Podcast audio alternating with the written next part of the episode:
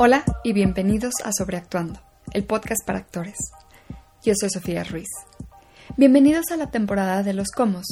En esta temporada hemos hablado sobre las herramientas esenciales del actor, como nuestro CV y demo, sobre aspectos que debemos contemplar cuando queremos lanzar nuestros propios proyectos, y hoy hablaremos de una herramienta que aún no toma vuelo en México, pero que será cada vez más importante para los actores si queremos mantener nuestra presencia en línea nuestra página web. En el episodio de hoy hablaremos con Lucía Villescusa Corella, Lucy Vico, actriz egresada de The American Academy of Dramatic Arts y quien posteriormente cursó un diplomado sobre el negocio del entretenimiento en la Universidad de California, UCLA. La conocen por su papel en la producción china My Great British Girl, así como por su trabajo como actriz y directora de los cortometrajes Silent Ways, actualmente en festivales, Ben y Mi Lugar, un cortometraje sobre salud mental, el cual se encuentra en postproducción. Como mencionaré en el episodio, invité a Lucy al podcast casi inmediatamente después de ver su página web. Tiene todos los elementos necesarios para conocerla a ella como actriz y persona, información para contactarla, datos interesantes y visualmente es muy bonita.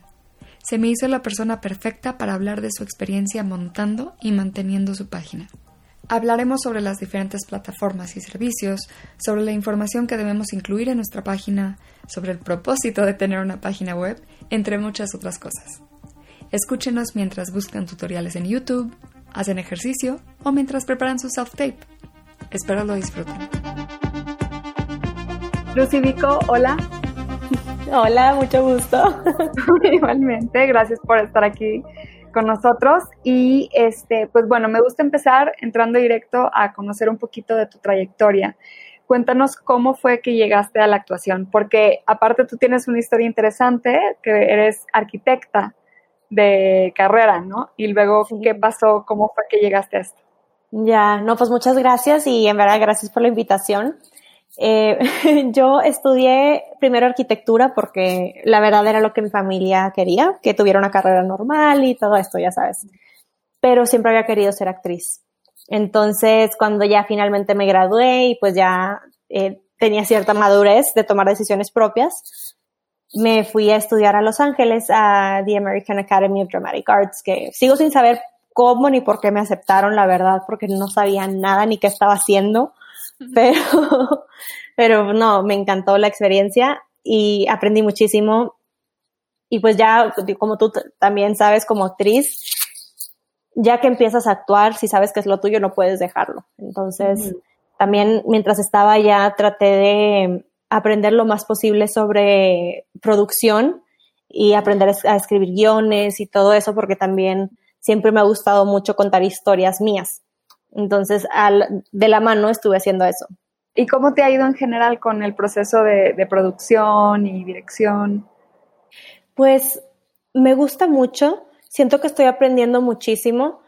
Eh, apenas el año pasado salió mi primer cortometraje que yo dirigí, escribí todo eso y la verdad jamás me hubiera imaginado que hubiera sido recibido en cualquier festival, punto, porque pues yo no estudié cine, no sabía bien qué estaba haciendo y sí, la verdad, sí me, ha ido bien con ese y lo, creo que de lo que más saco de valor, además de la experiencia, es que te abre muchas puertas. El poder ir a estos festivales, hablar con gente, que vean tu trabajo y todo eso, creo que en verdad cambia muchísimo el rumbo de la carrera. ¿Crees que los actores en general deberíamos considerar eh, producir nuestro propio material?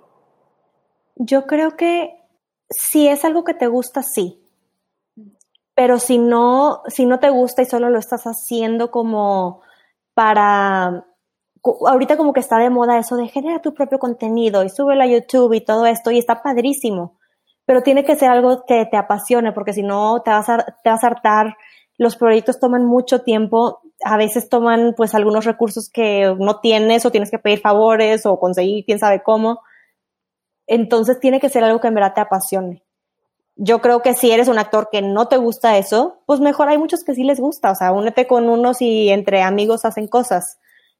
Pero, y si es algo que te gusta, claro, aprende lo más posible, anímate. Hoy en día hay, demasiado hay demasiado acceso a información, hay muchos eventos gratuitos en línea, entrevistas, masterclasses, etcétera, y se puede aprender muchísimo y claro que nunca sabes qué puedes hacer. ¿Tú cómo te preparaste para, para producir y dirigir? Yo, así justo eso, iba a todos los eventos posibles.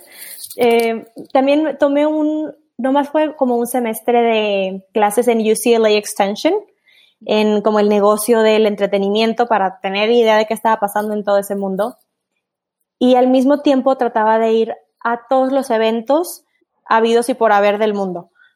Iba a algunas cosas de Film Independent, que ya tienen muchos, aparte de networking, también de repente como unas clasecitas para aprender. También NALIP, que es una organización increíble para unir a todos los latinos e impulsarlos. Ahí apliqué varias veces a una beca y pude ir al evento y pues aprender muchísimo. Y viendo, cuando me gradué apenas de actuación, hice un, muchísimas así cortometrajes y películas de estudiantes y todo eso. Y para, para mí lo más padre de eso es que te dejan estar en todo el proceso. Entonces, lo que ellos aprendieron en clases, pues yo lo estaba viendo en la práctica, cómo lo hacían y mm. cuál era el shot list y ese tipo de cosas y luego ya lo iba complementando. Entonces fue mucho así como en la, en la práctica. Sí, como que ir absorbiendo todo, todo lo que ves, ¿no? Sí, sí, sí, sí, exacto. O sea, donde estés, estar viendo y poner atención. Y con eso.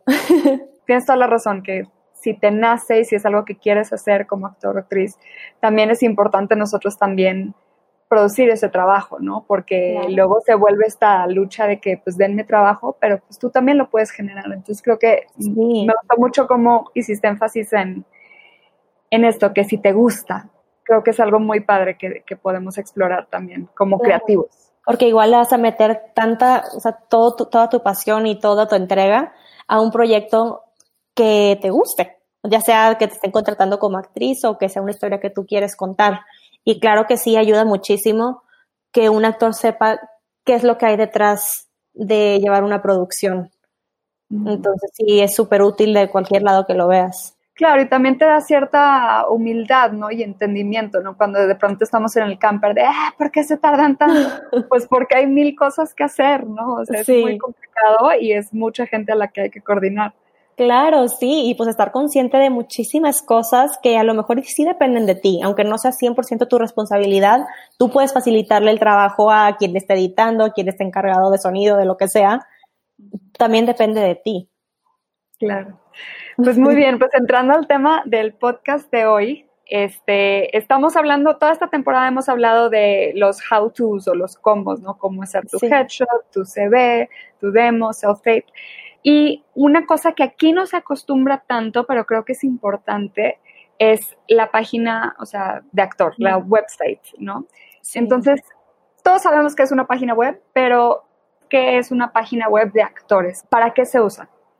Ya, para mí, la página web del actor es una herramienta más para que puedan conocer tu trabajo, que puedan conocerte a ti y de lo que eres capaz. Porque también muchas veces no puedes poner todo en ahorita se usa mucho pues social media, ¿no? Que Instagram y todo eso, pero igual ahí se pierden las cosas, hay muchísimas fotos, hay cosas personales, hay de todo. Y a veces también se usa mucho otras páginas como IMDb, que pues tienes ahí tu filmografía, pero no necesariamente ahí está todo. Entonces, en tu página web como actor, tú tienes todo el control y todo el acceso a poner toda la información todas tus fotos, todo tu, tu demo reel, lo que sea, todo puede estar ahí. Entonces es una herramienta para que te puedan dar contigo muy fácilmente. ¿Y qué, qué debo incluir? Creo que, por un lado, tiene que ser muy fácil e intuitiva. De lo que he escuchado mucho también hablar de directores de casting y todo eso, es de que si tienes demasiados clics para dar con una cosa, se van a perder el interés y se van a salir. Entonces tienes que hacerlo lo más fácil e intuitivo posible. si tú en tu Instagram, por ejemplo, tienes un link para tu demo reel en tu página, que sea directo, que no sea que se meten a la página y luego ahí tienen que buscar demo y luego ahí tienen que buscar el idioma o lo que sea, porque pueden perder el interés. Pero si ya están ahí y ya captaron, eh, ya captaste su atención, ahí ya pueden ver de que, ah, esta persona está interesante, a ver, a lo mejor y aquí puedo ver su currículum, a lo mejor y puedo ver su biografía o lo que sea, pero que sea, que puedan accesar la información más importante fácil. Va, creo que eso que dijiste de un clic está, está muy bueno, ¿no? No tener que ir a una pestaña luego otra pestaña luego otra pestaña, ¿no? Sino darle una vez y ya me, me enseña lo que tengo que ver. Sí, ajá, y si, y si ya les interesa, pues ya pueden buscar más cosas, pero de entrada, que no sean tantos, pues, tantas páginas para dar con, ajá, exacto. Ajá. Y veo que, bueno, de lo que yo sé y lo que veo que tú tienes en tu página, eh, tú tienes prensa, tienes tus headshots, no tus fotos, tienes tu CV en inglés y en español y tienes un botón para descargar cada una de esas, eh, o sea, para descargar el demo este, en PDF tienes información de contacto eh, y bueno, tus links a tus redes y a tu IMDb. ¿Hay algo que no deba ir, que creas tú que tal vez a veces los actores ponen y no, no entra? No, la verdad no sé. A lo mejor y, por ejemplo, ahorita que, estás, que estabas diciendo mi página como ejemplo, a lo mejor y para mí lo correcto sería hacer mi página de producción aparte. Ahorita tengo todo junto ahí mismo, es, eh, está eh, separado por producción y luego ahí pueden ver los cortometrajes en los que estoy trabajando y todo eso como directora, escritora. Pero a lo mejor eso puede generar cierta confusión de que quién es, ¿es una directora o es una actriz? Entonces, quizá lo correcto sería separarlo, una página de actor y otra de producción, pero ahorita como apenas estoy empezando, pues no, no, no, no, voy a hacer eso, pero yo creo que eventualmente pues sí sería lo correcto. Tal vez tener como un link que te diga, ah, soy productora también, checa mis proyectos, pero que no sea un foco, ¿no? Sí, ajá, sí, para gente que no te conoce, que pueda fácilmente ver exactamente quién eres y qué haces sin que haya mucha confusión. Y también algo de lo más importante que últimamente he escuchado, en, en México a veces es muy difícil contactar a ciertos actores por lo visto, por lo que dicen, como que hay muchos que no usan IMDb, entonces no tienen su contacto ahí, tampoco tienen página, no hay contacto ahí. Entonces, pues algo bien importante en la página es que sea muy fácil dar contigo, que si mandar un mensaje, mandar un correo, lo que sea, que puedan contactarte. Supongo que también ahí sería un buen lugar para poner datos de representación, ¿no? Si es que tienen. Claro, sí, sí, sí, o sea, es parte del contacto. De hecho, pues hay mucha gente que prefiere que contacten directo ya sea su agente o manager o también ponen su información personal, pero que esté todo eso ahí junto. Va. ¿A qué crees que le deba dar más importancia eh, o como qué es lo primero que debe aparecer? Uy, hmm, yo creo que el demo, ¿eh? Mm. Yo creo que sí. Entre más escucho a gente de directores o de casting o así platicar, más me doy cuenta que no les importa tanto el, el currículum. O sea, claro que sí se van a fijar a lo mejor y pues de entrada para preseleccionar si no te conocen, pero lo que más les importa es cómo actúas, porque aunque tengas todos los créditos del mundo, si no les gusta en el demo, pues no, no les va a interesar verte. Entonces yo creo que por ese sería como el principal. Okay veo que muchos actores en, en Los Ángeles y tú, tú, también tienes en tu página una biografía, ¿no? Un parrafito en el que hablas sobre ti. ¿Qué crees que debo de incluir ahí? Yo creo que la biografía debe ser relativamente concisa. No tiene que ser tan, tan resumida porque como quiera, si ya la están leyendo es porque les interesa.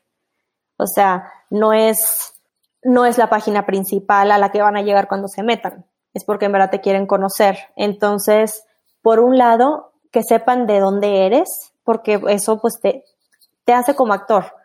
Quieras o no, pues de lo que aprendes también es de tus experiencias y demás. Entonces, también eso. También por otro lado, ahorita está tan globalizado todo, muchos hablan muchos idiomas, muchos acentos, y a veces les da curiosidad de que de dónde es esta persona. Entonces, que, que puedan saber eso, saber un poco más de tu trayectoria.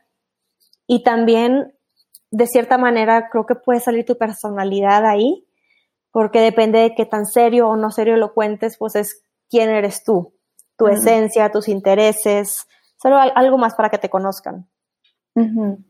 ¿Crees que eso, que pueda funcionar una especie de slate, no un videíto en el que dices, o sea, que hablas directo a la cámara y dices, hola, soy Sofía, esta soy yo y que platiques, o crees que es mejor que sea escrito? Fíjate que últimamente se están usando mucho los, lo, que dices de Slate Shot, pero creo que se usan más para páginas de casting en Estados Unidos. En México todavía no usan páginas de casting. Allá, pues en Actors Access, que te piden que tengas ese Slate Shot normalmente. Y ahí sí, eso es muy importante. En la página, la verdad nunca lo he visto, no veo por qué no. A lo mejor y pues sí, digo algo más. Eh, veo que, por ejemplo, tú divides eh, tus fotos, las tienes divididas por modelaje, eh, redes sociales, headshots, theatrical, como que tienes tus secciones. ¿Por qué crees que es importante hacer esa división entre, por ejemplo, tus headshots y fotos bonitas o fotos padres o en las que estás como en acción? ¿Por qué crees que es importante dividirlas? Yo creo que es, es importante tener esa división porque tus headshots no necesariamente van a ser unas fotos, o sea, más bien no deben ser unas fotos muy producidas. Deben de ser como te ves normalmente, como te va a captar la cámara, cuando a lo mejor y fotos de eventos o fotos de redes sociales o todo eso, pues vas a tener mucho más maquillaje, vas a tener el pelo, el ángulo. E, e, es muy diferente y pues a ellos les va a interesar saber cómo te ves tú natural. Entonces, que puedan dar directamente con eso y si luego ya les da curiosidad, pues ya pueden ver lo otro pero de entrada que sepan cómo eres. Sí, es muy, viene mucho, mucho el caso. Este, algo que, que creo que puede ser muy padre en México, como apenas, como que todas estas cosas no están tan, no está tan estandarizado. Que tanto el headshot como tu currículum, como tu página, no, no hay este industry standard o este, esta como estandarización de cómo debe ser. Y creo que por un lado puede estar padre porque nos da cierta libertad, ¿no? Yo puedo hacer más o menos lo que yo quiera con mi página mientras de cierta información. Yo he visto gente que juega mucho con su currículum, eh, que no siguen esta estructura tan rígida de las tres columnas.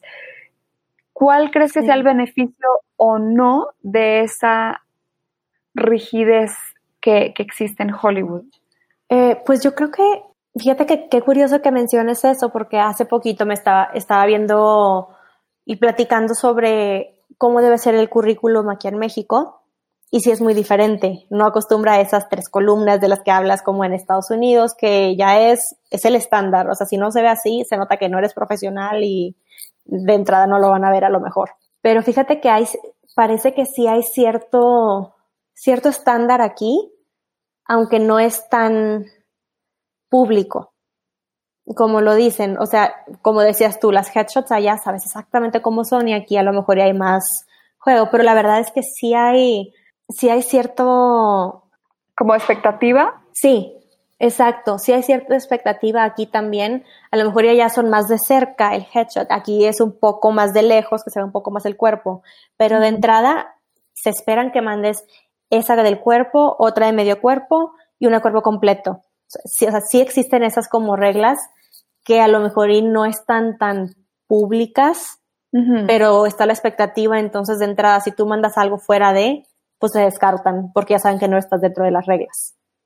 creo que es más bien ha ayudado que sean tan públicas las reglas en el mercado de Estados Unidos para que la gente pueda más fácilmente tratar de verse lo más profesional sin tener tanta experiencia. Claro, sí, poder pues, ser considerado, ¿no? Desde, desde, que empieza uno, ¿no? Sí, porque si no tienes un manager que se tome el tiempo de revisar todo tu material y decirte esto no es así, esto no es así, simplemente no te van a hablar y nunca vas a entender por qué cuando a lo mejor tienes mucho talento. Claro, y fíjate, nunca lo había pensado porque sí es cierto, o sea, sí piden lo que dices, ¿no? Como que el headshot, que es un poco vago lo que significa para diferentes personas, pero y el medium y un full shot.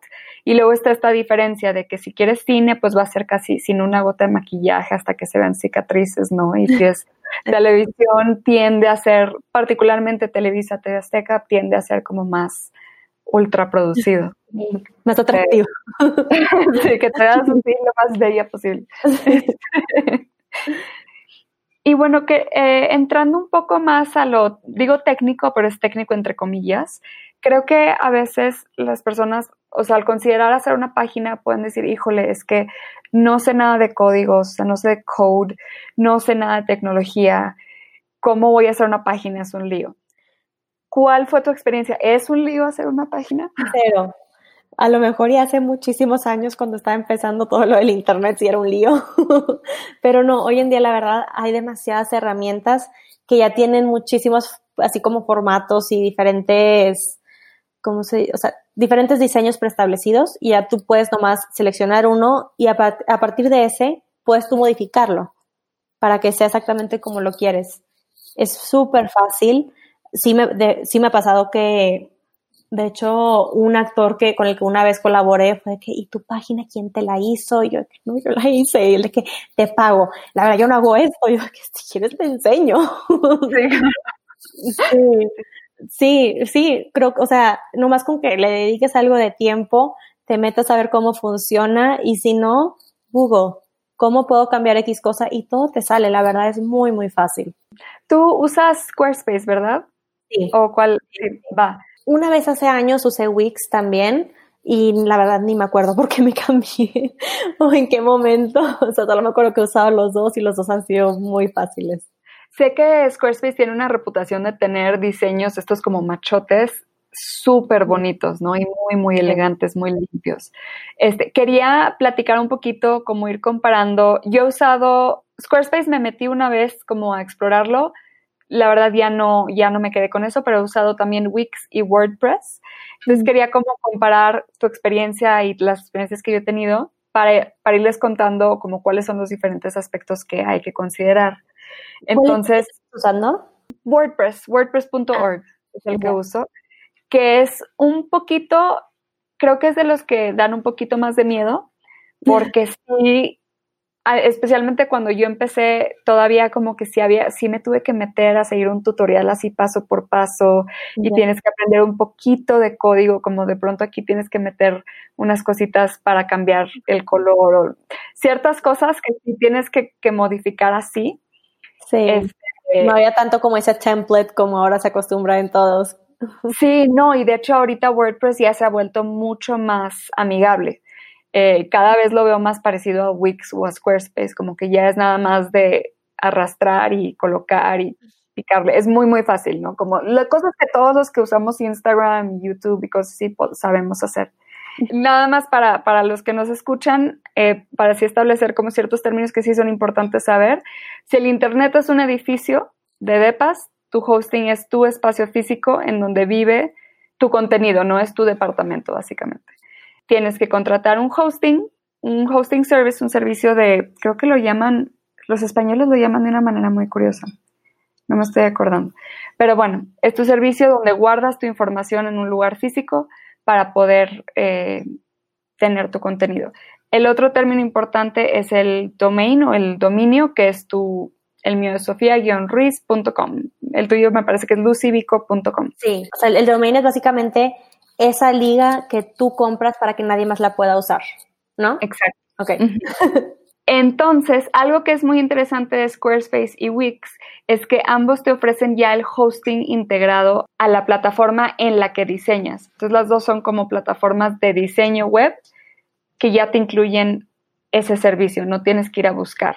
Y te puede incluir también el domain, según entiendo. Sí, creo que ese se paga aparte, al menos en Wix se paga aparte, pero sí, ya como que lo haces ahí directo, no tienes que estar yendo con muchos eh, proveedores. Sí, o si lo tienes, o si tú ya lo tenías desde antes, nomás lo puedes juntar con, el, con ellos mismos y ya se queda todo en una sola. Exacto. WordPress, por ejemplo, es un poco diferente porque yo, yo uso WordPress.org, que es diferente a WordPress.com, pero ahí sí necesitas un servicio de hosting separado. Seguramente muchos han escuchado este de GoDaddy, no me acuerdo ahorita de algún otro, pero esos son los servicios que te dan como tu renta de tu departamento digital.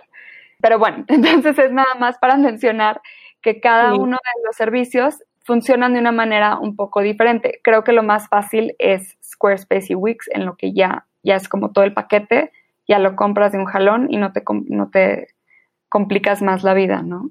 Sí, sí, creo, creo que sí es importante, qué bueno que ahorita pues me preguntaste y yo no, no, sé mucho, pero hiciste la diferenciación y nomás para entender lo que es hosting y la importancia de tener tu domain, porque muchas veces, me acuerdo también en, en clases de actuación, cuando estaban hablando de todo este lado de negocio, que hay mucha gente que, digo, como yo, mi nombre completo es Lucia Villa Escusa Corella y ahorita pues lo, es muy largo, entonces lo resumí a Lucy Vico. y muchos que se cambian completamente el nombre para ser actores. Entonces tienes que checar qué tan popular es ese nombre, si ya existe o no, hay, ya hay muchos o no, si esa página ya te la ganaron, o sea, todo eso es parte de eh, tu, branding y tu marketing y todo. Tienes mucha razón, entre más sencillo también sea, mejor, porque así alguien igual y dice, ay, esta chava, ¿cómo se llama? Lucy Vico, lo mete y le sale, ¿no? Tal cual lucyvico.com como que porque asume que va a estar y aparece. En cambio, si tienes Lucy 08 diagonal, no sé qué, o sea, no lo van a encontrar. Nunca van a dar contigo y también si hay el típico John Smith o no sé, que hay millones, pues cómo van a dar contigo. A lo mejor y para el quinto que se metan, pues se van a cansar de buscarte. Claro, y eso sí es un problema. A mí me ganaron mi dominio desde hace 10 años. lo tiene una niñita en España que se llama Sofía Ruiz. y, no lo ha, y no lo ha soltado en 10 años que llevo desde que tengo mi página, no ha soltado sofiaruiz.com. Entonces, por yo tengo un guion. Sí, pero sí pasa mucho. De hecho, yo en, mi Instagram, por eso tengo I am Lucidico, porque lo otro ya existía. Ay, sí, es un, es un estrés. Hablando de Squarespace, ¿cómo ha sido tu experiencia? ¿Qué tan amigable es para usarlo? Es muy fácil. La verdad, lo que decías antes, que ya tiene como unos templates, no sé cómo se digan en español, ¿cómo se le dicen? Como machotes o lo que decías de diseños. Ajá, como unos machotes de diseño preestablecidos y hay unos muy bonitos. Entonces es muy fácil ya de entrada ver más o menos cómo quieres que se vea, porque también tu página habla de tu personalidad, de tu esencia. O sea, si tú eres una persona súper edgy, rock and roll, pues a lo mejor tu página va a ser más negra, con, no sé, cosas así. Pero si eres más sweet, pues igual y los colores van a ir más a los pasteles o todo eso. Entonces puedes ahí de entrada ver unos ejemplos de cómo se viera la página en diferentes, en diferentes secciones. Porque es diferente el diseño cuando te metes así el, el principal, a cuando le picas a una de las pestañas, cómo se, se van a abrir, etcétera. Mm. Es muy, muy fácil y muy amigable, la verdad. Digo, no, lo estoy vendiendo, no me están, no nos están. nadie Tienes toda la razón, porque sí, si eres alguien como alegre, espontánea, no vas a querer una página toda gris y densa, ¿no? O sea, quieres que refleje también tu personalidad. Exacto, o sea, que se vea cierta elegancia o que sea más juguetona o no sé. Obviamente, teniendo en cuenta que lo que quieres es que la gente vea la información, no la página. Entonces, que tampoco gane protagonismo el diseño. Ok, sí, o sea, enfocarnos en hacer algo limpio, reflejando tu estilo, pero que esté limpio y que sea fácil encontrar la información. Sí. Comparando nada más un poquito con Wix y WordPress, de mi experiencia con Wix es también muy, muy fácil lo que no es tan padre de Wix es que tienes que, vas pagando de a poquitos. Aclaro, de entrada es gratuita. Y te va a dar una página como wixsite.com, diagonal Sofía Ruiz. este, que eso un poco por lo que hablábamos ahorita no es lo ideal, porque va a mm. ser más complicado encontrar. Ya para poder, por ejemplo, ligar el dominio, que sea sofiaruiz.com, entonces ya tienes que pagar un poquito, algo razonable. Y luego de ahí para, por ejemplo, para quitar la publicidad hay que pagar un poquito más. Entonces, dependiendo del nivel de servicios que quieras, es lo que vas pagando, que está bien, pero pues tienes que pagar más para quitar esa rayita hasta arriba que dice wix.com. No sé, no sé si tú tengas alguna opinión sobre la publicidad en, en las páginas de, de actor. Yo creo que, obviamente, como lo que estábamos diciendo, que se puedan enfocar fácilmente en ti, entonces lo mejor es que no haya publicidad, pero también si esa es tu única manera de hacer una página y no puedes ir subiendo esos niveles que dices, pues tampoco es tan tan grave. O sea, no es lo ideal, pero no es como que, ah, qué fea página, tiene ya no me gusta el actor. Pues no. si todo lo demás está muy bien hecho, claro, ni modo. Eh, bueno, nada más para terminar como nuestro comparativo, WordPress en mi experiencia se ha vuelto más fácil de usar, pero sí da un poquito más de miedo porque tiene como muchas opciones. Sí creo que te tiene que gustar un poquito más averiguarle, pero al mismo tiempo hay unos tutoriales muy buenos en línea. Yo literal mi primera página así agarré un tutorial y le iba poniendo pausa y lo hacía y le ponía, le ponía play otra vez y y bueno, y ya le vas aprendiendo. Este, que está padre, si te gusta y si tienes el tiempo. Si no, puede que Wix o Squarespace convengan un poco más. Lo que sí tiene WordPress es que te da un poquito más de libertad. Como puedes meter mucho código, si le sabes, te da un poco más de libertad para modificar y hacer exactamente lo que quieras y no tener que quedarte tanto dentro del machote que ellos te ofrecen. Entonces, esa es la, diferencia que yo veo. Sí, de lo de los tutoriales buenísimos, como que siento que a la gente a veces le da miedo meterse a un tutorial. De que, oye, es, es bien fácil, o sea, solo de perderle el miedo y ver qué pasa. Ahí tú le vas moviendo y te gusta, si no te gusta, pues le, le das back o algo. No, no va a pasar nada muy más grave que eso. YouTube es nuestro amigo. sí, exacto. El último tema que quería hablar como de específicos de cosas que son importantes saber para la página es que hay dos costos que hay que considerar. Uno es el costo del dominio y el otro es el costo de tu proveedor. De dominio creo que está en un rango entre 150 a 350 pesos al año, más o menos. En verdad no sé a qué se debe la diferencia de precios, pero sí hay que considerar que hay que pagar esa cantidad anual más lo que, lo que les cobra el servicio que usen, que pues como vimos hay mucha variación. ¿Tienes tú alguna experiencia o como un testimonial de algo bueno que haya salido en tu carrera por, tu, por tener una página? Creo que me ha ayudado para que la gente me conozca más. La verdad es que nadie me ha conocido por mi página. Todos los que se han metido ya es porque me conocieron en persona o, o me vieron, no sé, vieron mi crédito en algo o algo así.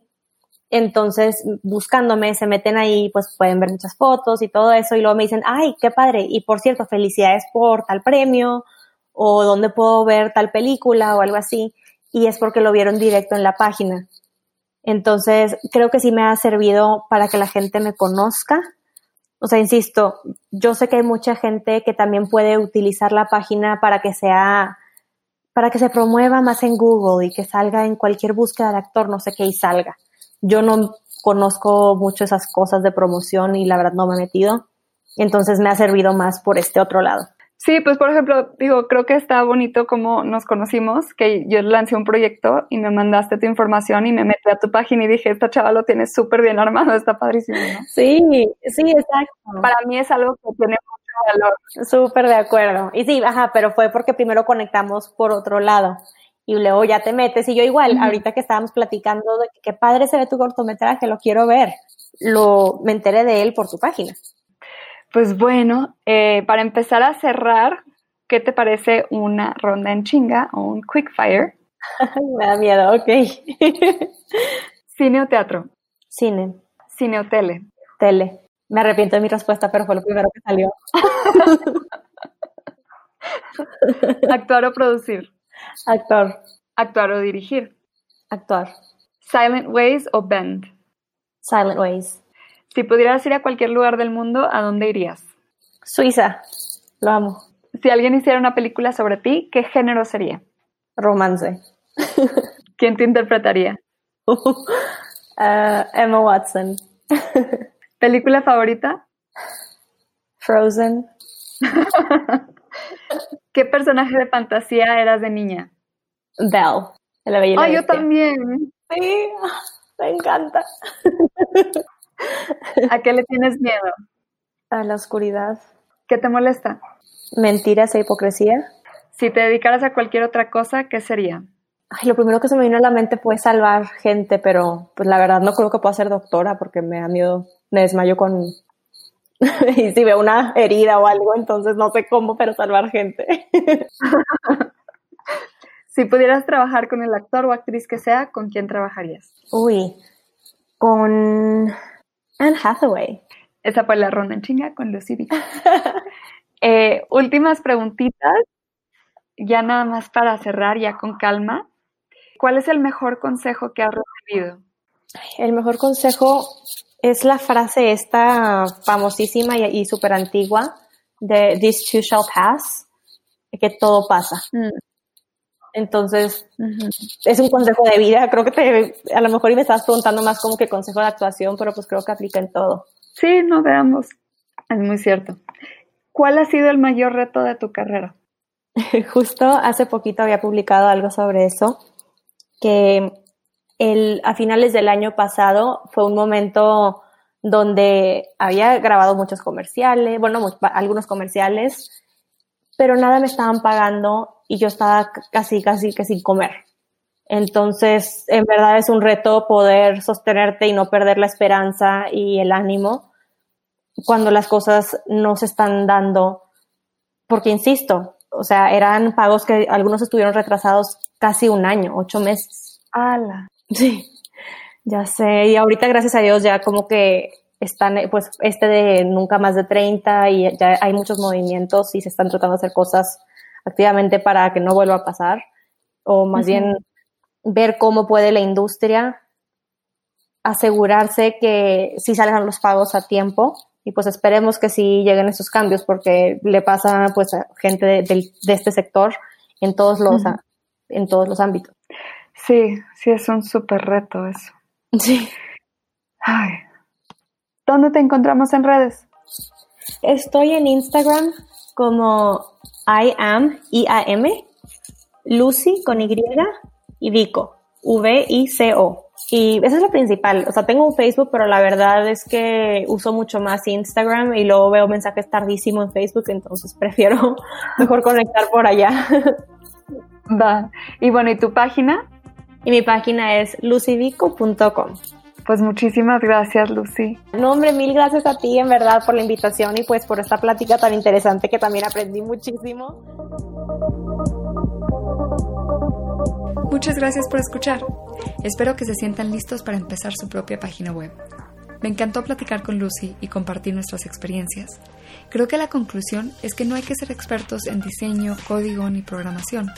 Simplemente estar dispuestos a dedicarle un poco de tiempo y a ver uno que otro tutorial en YouTube. En las notas del show incluiré las diferentes páginas que discutimos y algunos recursos que les puedan ayudar. Si se avientan a armar su página, compártanla conmigo, me encantaría verla. Si les gustó el podcast, les invito a que se suscriban en donde sea que escuchen sus podcasts. Si tienen un minutito, compartan el pod y déjenos una reseña con 5 estrellas en iTunes. Eso nos ayuda a que más gente nos descubra.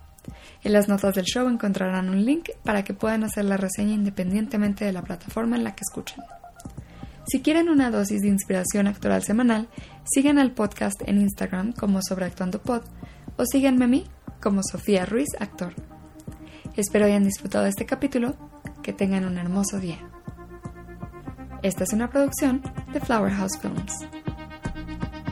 Las opiniones expresadas en este episodio son responsabilidad de la entrevistada y no representan las opiniones de la entrevistadora o del podcast.